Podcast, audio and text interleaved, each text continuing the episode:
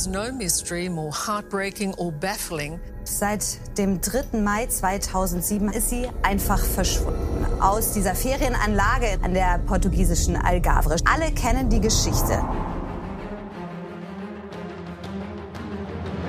Tatort Deutschland. Die Crime-Doku von Bild.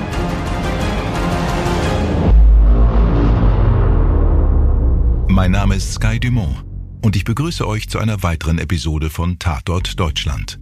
Dies ist der erste Teil einer Doppelfolge zu einem der berühmtesten Kriminalfälle unserer Zeit. Wir sind dem möglichen Täter in den nächsten beiden Folgen unseres Podcasts dicht auf den Fersen.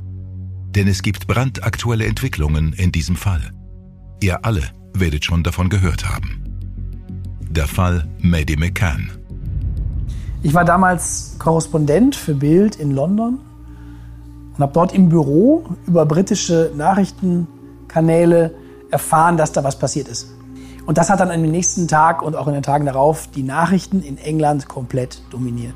Dann ist auch hier langsam durchgesickert, dass das ein Verbrechen von ungewöhnlichem Ausmaß ist. Bildreporter Kai Feldhaus spürt im Mai 2007 sofort, dass die Meldungen der englischen Boulevardpresse über ein vermisstes Mädchen im beliebten portugiesischen Urlaubsort Praia de Luz erst der Anfang eines großen Falles sind. Ganz Großbritannien bangt von Anfang an mit den Eltern der verschwundenen Maddie McCann, teilt deren Ängste und Befürchtungen. Kai Feldhaus überlegt nicht lange und bringt die Geschichte nach Deutschland.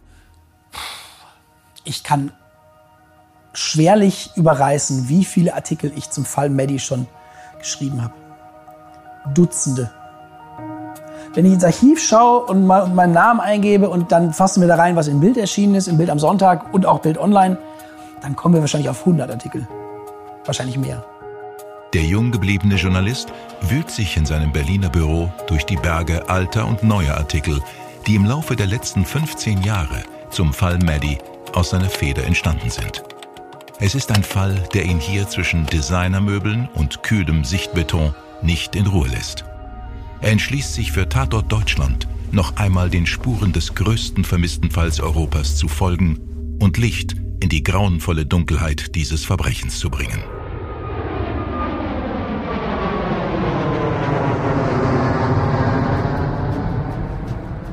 Das Meer glitzert in Praia de Luz. Es ist ein Traumort für viele Nordeuropäer allen voran für Briten aus dem verregneten England, immer auf der Suche nach Sonne.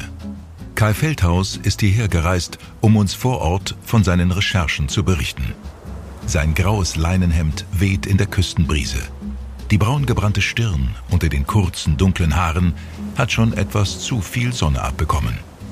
Ich bin immer wieder selbst, stecke ich dann in diesem Zwiespalt zu sehen, wie paradiesisch schön Raya Dalouche ist und zu verstehen, dass dieser Ort jetzt stellvertretend steht für eines der größten Verbrechen der Kriminalgeschichte, das fällt mir immer wieder schwer, aber es ist auch ebenso wichtig, dann immer mal hier zu sein. Ich war 2017 das vorletzte Mal hier. Und zwar zum 10. Jahrestag des Verschwindens von Maddie McCann. Kai Feldhaus kennt sich aus in dem blitzsauberen Städtchen. Der Ort ist von Apartmenthäusern und Hotels der mittleren bis gehobenen Preisklasse geprägt.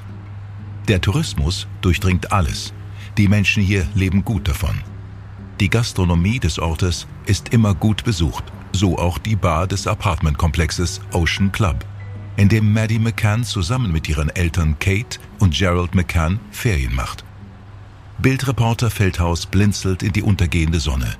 Von einer Anhöhe aus kann er die Ferienanlage gut überblicken. Am Abend des 3. Mai 2007 sitzen Madeleines Eltern hier in dieser Tapas-Bar auf der anderen Seite des Pools beim Abendessen. Das Apartment war von der Tapas Bar aus zu sehen. Man konnte die Terrasse sehen, den Eingang. Es ist der vorletzte Abend ihres Urlaubs hier in Praia da Luz in Portugal. Die McCanns sitzen zusammen mit drei befreundeten Familien. Die Erwachsenen wechseln sich alle halbe Stunde ab, um nach den schlafenden Kindern zu sehen. Gegen 22 Uhr ist Madeleines Mutter Kate an der Reihe. Sie verlässt also die Tapas Bar, läuft am Pool entlang, um zu Apartment 5a des Ocean Club zu gelangen, das hier im Erdgeschoss dieses Gebäudes liegt. Um zu ihrem Apartment zu kommen, muss Kate McCann durch die Rezeption und über diese kleine Straße laufen. Die Tapas Bar gehört zu dem Apartmentkomplex, ist aber auch für Gäste von außerhalb geöffnet. Daher muss Kate diesen kleinen Umweg machen, der sie aber vielleicht nur 30 Sekunden kostet. Das ist nichts Besonderes. Das machen alle Urlauber hier genauso. Als Kate McCann um 22 Uhr das Zimmer ihrer Tochter betritt, stellt sie zunächst fest, dass sie einen Windzug entgegenhaucht und bemerkt dann, dass Madeline nicht mehr in ihrem Bett liegt. Kai Feldhaus ist die paar Schritte zu der Anlage hinabgegangen. Von einem kleinen Personalparkplatz aus kann er ein vergittertes Fenster des Apartments sehen. Dieses Fenster steht weit offen. Kurz darauf ist sie schreiend wieder rausgelaufen und hat gerufen, they have taken her, they have taken her. Madeline ist weg, sie ist verschwunden, jemand hat sie mitgenommen. Bis heute fehlt von Madeline McCann jede Spur. Der Albtraum für die Familie McCann beginnt in diesem Moment. Die Sonne ist untergegangen, die Straßenbeleuchtung flammt auf und sofort fliegen die Motten zum Licht, flattern so lange, bis sie tot auf den Gehweg fallen. Kai Feldhaus betrachtet nachdenklich die Ferienanlage, von der Lachen herüberschallt. Wie können Eltern ihr kleines Kind im Apartment schlafen lassen, während sie essen gehen? Ich glaube, wenn man sich das vor Ort anschaut und das vor Ort erläutert, dann versteht man, dass das gar nicht so abwegig ist. Jetzt, 10, 15 Jahre später, äh, nachdem so etwas passiert ist, kann man sagen, wie kann man denn und die Kinder da schlafen lassen und alleine und so. Ich halte das gar nicht für so wahnsinnig abwegig. Die Eltern waren keine 50 Meter Luftlinie entfernt. Sie haben regelmäßig nachgeschaut. Jetzt im Nachhinein, wenn man weiß, dass sowas hier passieren kann, dann ist es einfach, ihnen da Vorwürfe zu machen. Und diese Vorwürfe gegen die McCanns werden immer lauter. Man verdächtigt sie nach einiger Zeit sogar, die kleine blonde Maddie mit den blauen Augen, ihre eigene Tochter, verschwinden lassen zu haben. Kai Feldhaus ist schon lange an diesem Fall dran und trifft dazu regelmäßig auch den Ex-Ermittler und Profiler Axel Petermann. Er ist vielen durch seine Bücher und vielleicht auch durch sein markantes, schlohweißes, langes Haar aus TV-Talks bekannt. Petermann schöpft sein Wissen aus 39 Jahren Polizeiarbeit. Kai hat Profiler Petermann vor seiner Abreise nach Portugal kurz getroffen. Was passiert, wenn ein Kind verschwindet?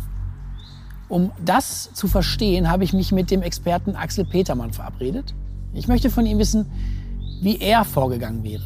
Hätte er vielleicht die Eltern als erstes genauer unter die Lupe genommen? Also die erste Annahme, dass es nahe Verwandte, dass es Familienangehörige sein könnten, finde ich berechtigt. Weil wir denken zwar immer, dass, der, dass die Familie ein Ort der Geborgenheit ist, der Zuneigung, füreinander Dasein, aber der Alltag zeigt uns doch genau das Gegenteil. Und das ist etwas, was wir gar nicht hören wollen, wo wir uns abwenden. Aber es ist leider real. Und deswegen muss man an eine solche Möglichkeit denken. Man muss sich sehr genau mit den Spuren, die es dort an diesem Ort des Verschwindens gibt, auseinandersetzen. Man muss sich mit den Einlassungen der Betroffenen auseinandersetzen, um dann zu sagen, ich bin richtig oder aber ich muss eine andere Version aufnehmen. Maddies Eltern beginnen damals sofort mit der medialen Kampagne, die die Suche nach ihrem Kind unterstützen soll. Spätestens zu diesem Zeitpunkt kennt jeder auf der Welt das Schicksal des britischen Ärztepaares aus Rothley in Leicestershire. Nur die ermittelnden Behörden in Portugal halten davon nicht viel. Diese Aufmerksamkeit macht ihrer Ansicht nach mehr kaputt, als dass sie hilft. Reporter Kai Feldhaus fährt nach Lissabon, wo er am nächsten Morgen im Hotel auf den ehemaligen Chefermittler Gonzalo Amaral trifft. Kaum jemand kennt den Fall von Anfang an so gut wie Gonzalo Amaral. Gonzalo Amaral hat die Ermittlungen im Fall Maddie McCann von Anfang an geführt. Er war damals Kriminalkommissar und nachdem er aus dem Polizeidienst entfernt wurde, nachdem er von dem Fall abgezogen wurde und in, in vorzeitigen Ruhestand geschickt wurde, in den Großraum Lissabon zurückgezogen, äh, lebt jetzt hier in der Nähe und hat von sich aus vorgeschlagen, dass wir uns hier irgendwo treffen. Der Ex-Chefermittler trägt einen gut sitzenden Anzug. Das Hemd unter dem Jackett ist strahlend weiß. Er sieht ein wenig dem Trump-Anwalt Rudy Giuliani ähnlich. Nur ist Amaral jünger und deutlich sympathischer. Wie haben die Ermittlungen angefangen? Senor Amaral, können Sie sich noch erinnern, wo Sie waren, als der Anruf kam? Dass Madeleine McCann verschwunden ist? Bom, é normal que um dirigente, diretor de um departamento, cada vez que acontece um als Kripo-Chef ging ich nicht gleich zum Tatort. Das macht immer ein Kollege. Wir gingen an diesen Fall genauso heran wie an einen Diebstahl, als wäre etwas gestohlen worden. Wie sind die Täter an den Tatort gelangt? Wie sind sie wieder weg?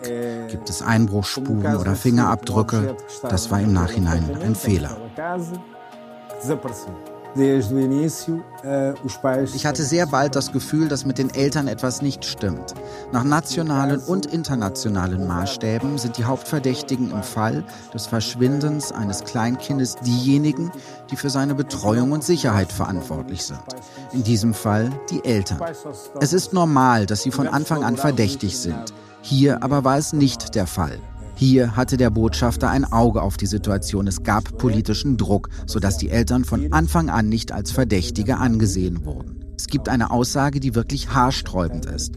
Von Jane Tanner, einer Freundin der Eltern. Sie sagt, sie habe das Kind auf der Straße auf dem Arm eines Mannes gesehen. Die Aussage ist voller Widersprüche. Es ist eine Lüge. Gonzalo Amaral ärgert es, dass so eine normale Polizeiarbeit kaum möglich ist.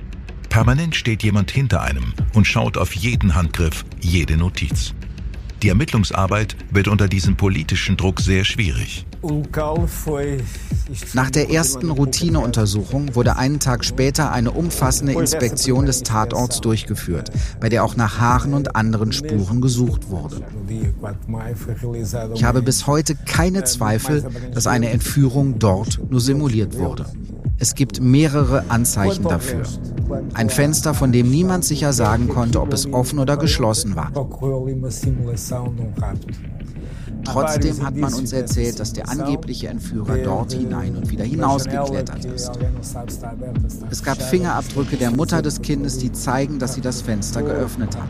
Es waren die einzigen, die gefunden wurden. Es gab keine Anzeichen dafür, dass die Jalousie von außen aufgeschoben wurde und auch sonst keine für einen Einbruch. Es wurde eine Entführung behauptet, die nicht stattgefunden hat.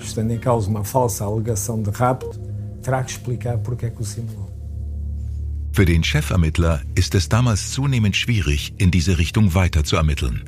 Er bleibt dennoch hart und trotzt allen Widrigkeiten. Es werden zwar einige Polizeibekannte in Sexualdelikten Vorbestrafte verhaftet, die sich zu dieser Zeit in Portugal aufhalten, aber keiner dieser Personen kann etwas in Bezug auf Maddys Verschwinden nachgewiesen werden. Als ich zum ersten Mal an dem Apartment in Praia da Luz vorgefahren bin, saß dort nur ein Journalist mit einem Laptop im Auto. Kurz danach war niemand mehr da. Und nur Stunden später war es, als ginge die Welt unter. Ein unglaublicher Zirkus wurde aufgefahren. Wir hatten überhaupt keine Möglichkeiten mehr, ungestört und sorgfältig zu arbeiten. Warum all das? Es gibt mehrere Faktoren, aber der wichtigste ist sicher der Wunsch der Eltern, alles zu tun, um ihr Image sauber zu halten. Heute ist Amaral nicht mehr im Polizeidienst. Sein tiefer Frust in Bezug auf die McCanns und die Presse, mit der er nur noch in Ausnahmefällen wie diesem hier spricht, ist verständlich. Sehen wir uns den weiteren Verlauf der Ermittlungen an. Anfang August 2007 finden portugiesische Ermittler mit Spürhunden Reste von Blutspuren in der Ferienwohnung. Amaral vermutet, Maddie könnte am 3. Mai dort gestorben und ihre Leiche dann etwas später fortgeschafft worden sein. Und es geht weiter. Die Polizei findet in einem Leihwagen, den Kate McCann gemietet hat, weitere Blutspuren. Daraufhin werden die Eltern im September 2007 nochmals verhört und zu Verdächtigen erklärt. Einem veröffentlichten Transkript nach soll Kate McCann keine der 48 an sie gerichteten Fragen in dem langen Verhör beantwortet haben. Nach ihrer Rückkehr nach Großbritannien beschuldigten die McCanns ihrerseits die portugiesischen Ermittler, sie würden Aussagen provozieren wollen, denen zufolge sie ihre Tochter versehentlich getötet und die Leiche später in ihrem Leihwagen beseitigt hätten. Chefermittler Gonzalo Amaral dagegen kritisiert die britischen Ermittler hart. Daraufhin wird er aus seinem Amt entlassen. Dieser Mann hat eine andere Sicht auf die Dinge. Gonzalo Amaral hat die Ermittlungen im Fall Maddie McCann von Anfang an geführt. Nach seinem Verständnis sind Kate und Jerry McCann diejenigen, die das Verschwinden ihrer Tochter verursacht haben. Am 21. Juli 2008 beendet die portugiesische Staatsanwaltschaft die Ermittlungen und stuft die McCanns nicht mehr als Verdächtige ein. Am 24. Juli 2008 veröffentlicht Ex-Ermittler Amaral das Buch A Verdade da Mentira, die Wahrheit der Lüge. Darin folgt er der These, Maddie sei durch einen tragischen Unfall gestorben. Ihre Eltern hätten eine Entführung vorgetäuscht und später die Leiche verschwinden lassen. Das Ehepaar McCann verklagt ihn wegen Verleumdung und lässt das Buch vom Markt nehmen nachdem er von seinen Aufgaben entbunden wurde und ein Buch veröffentlicht hat, das für sehr viel Unruhe gesorgt hat, äh, mit den Medien gebrochen. Also er hat sich überall falsch dargestellt gefühlt. Das heißt, eigentlich redet er nicht mehr. Deswegen bin ich jetzt äh, sehr dankbar, dass er bei uns noch mal eine Ausnahme macht. 2008 entschuldigen sich übrigens auch die britischen Zeitungen bei der Familie McCann für ihre Berichte, die ihnen eine Mitschuld am Verschwinden und Tod von Maddie unterstellen. Den McCanns werden horrende Entschädigungen zugesprochen, die sie aber nur für die weitere Suche nach ihrer Tochter einsetzen. Am 4. August 2008 veröffentlicht die portugiesische Polizei die Ermittlungsakten zu dem Fall. Demnach konnten Forensiker die Blutspuren im Leihwagen von Kate McCann nicht eindeutig Maddie zuordnen. 2009 und 2015 verbieten zudem zwei portugiesische Gerichtsinstanzen dem ehemaligen Chefermittler Amaral den Verkauf seines Buchs auch in Portugal. Amaral ist mit seiner Betrachtung des Falls aber nicht allein. Die US-amerikanische Fallanalytikerin Pat Brown veröffentlicht 2011 einen Aufsatz zum möglichen Unfalltod des Mädchens und eine nachfolgende Vertuschung durch die Eltern. Im April 2017 behauptet Pat Brown zudem in einem Blogbeitrag, die McCanns hätten die Aussage des Ehepaars Smith verschwiegen. Diese Aussage, auf die auch Amaral Bezug nimmt, erwähnt, dass ein Mann mit einem Kind auf dem Arm, der zum Strand ging, durchaus Maddies Vater Gerald hätte sein können unterwegs, um sein Kind dem Meer zu übergeben. Es bleiben grausige Spekulationen. Beweise gibt es dafür zu keinem Zeitpunkt.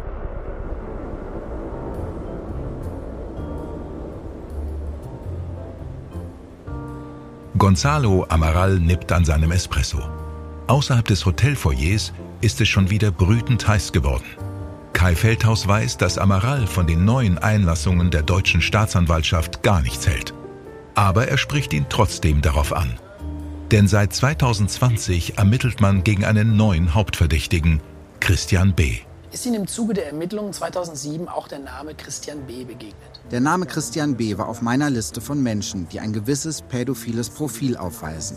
An der gesamten Algarve wurden Teams gebildet. Man hat an seine Tür geklopft, aber er war nicht zu Hause. Jetzt kommt aber plötzlich Deutschland ins Spiel. Die Staatsanwaltschaft in Braunschweig sagt, es gebe materielle Beweise dafür, dass Christian B. Madeleine McCann entführt und ermordet hat.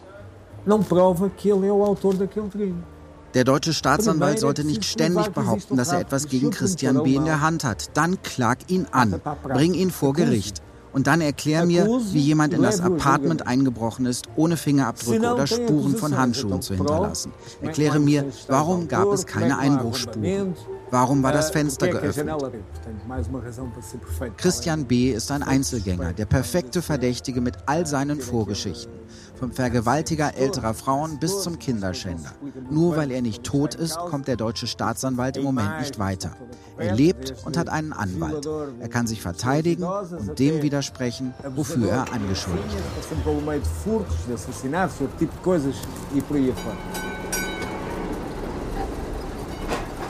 Das Gespräch mit Gonzalo Amaral war sinnvoll und wichtig, dass es auch nochmal die andere Seite dieses Falles beleuchtet.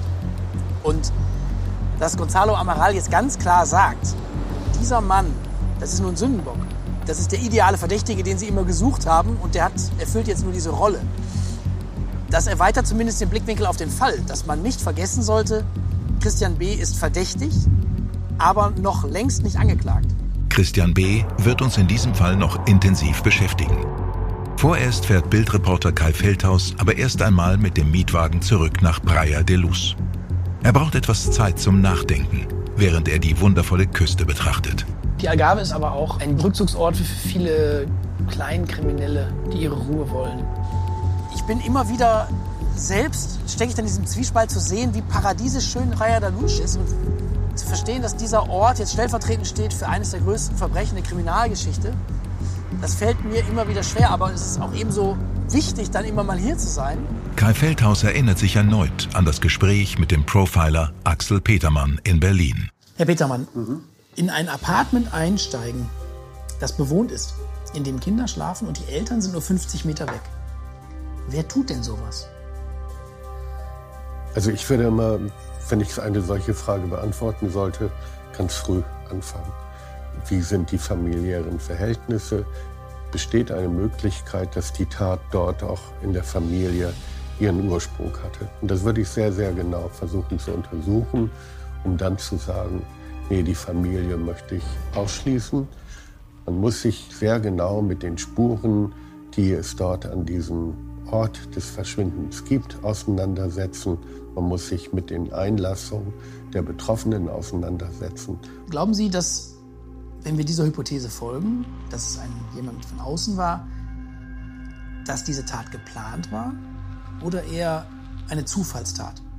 Jemand, der einbrechen wollte und plötzlich dann feststellte, oh, das ist noch ein Kind, das nehme ich mit. Also wenn es denn sich um, tatsächlich um eine Entführung handelt, dann könnte ich mir eher eine zufällige Fügung doch äh, vorstellen.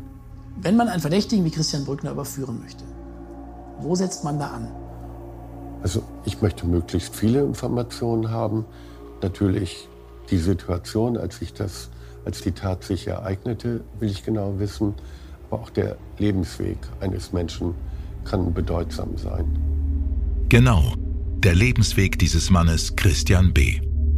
Kai Feldhaus kann gleich in der Nähe des ehemaligen Tatorts mit der Suche nach der Antwort auf eine Frage beginnen. Wer ist Christian B.?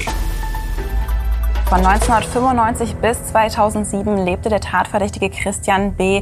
in Portugal. Dort ist jetzt unser Reporter Hannes Ravik. Auf einem Hügel, also auch eine Art Klippe, steht auch diese Baracke hier im Hintergrund. Wenn man die Frage beantworten will, wo Christian B. auf diese entsetzlich schiefe Bahn geraten ist, dann muss man hier anfangen zu suchen. Karl Feldhaus wird genau das tun. Er parkt seinen Wagen oberhalb der Küstenlinie. Im gleißenden Licht kann über das langsam austrocknende Hinterland von Praia de Luz schauen. Nachdenklich schüttelt der Journalist den Kopf und setzt die Sonnenbrille auf. Alles ist hier sehr eng beisammen. Äh, man bekommt sehr schnell ein Bild davon, wie eng, wenn man mal schaut.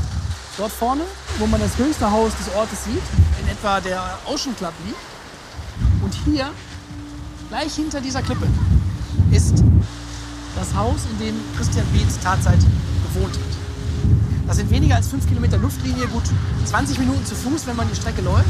Man bekommt ein ganz gutes Bild von den Dimensionen, wie ungewöhnlich es ist, dass aus so einem kleinen Örtchen jemand verschwindet und ein solches Verbrechen erwächst. Wer ist Christian B.? Wer kannte ihn schon damals? Wie ist er überhaupt nach Portugal gekommen? Wann geriet der junge Mann auf die schiefe Bahn? Und das Wichtigste, ist er der Entführer und vielleicht auch der Mörder von Maddie McCann? Diese Fragen, die uns näher zu einer möglichen Lösung des mysteriösen Entführungsfalls führen können, stellen wir uns im zweiten Teil dieser Doppelfolge. An dieser Stelle möchte ich Danke sagen, dass ihr wieder dabei wart. Bei Tatort Deutschland. Bis bald, euer Sky Dumont. Tatort Deutschland ist eine Produktion aus den WakeWord Studios. Projektleitung Simone Terbrack. Produktion Fabian Scheffler. Drehbuch Lutz Neumann. Redaktion Bild Kai Feldhaus und Stefan Netzeband.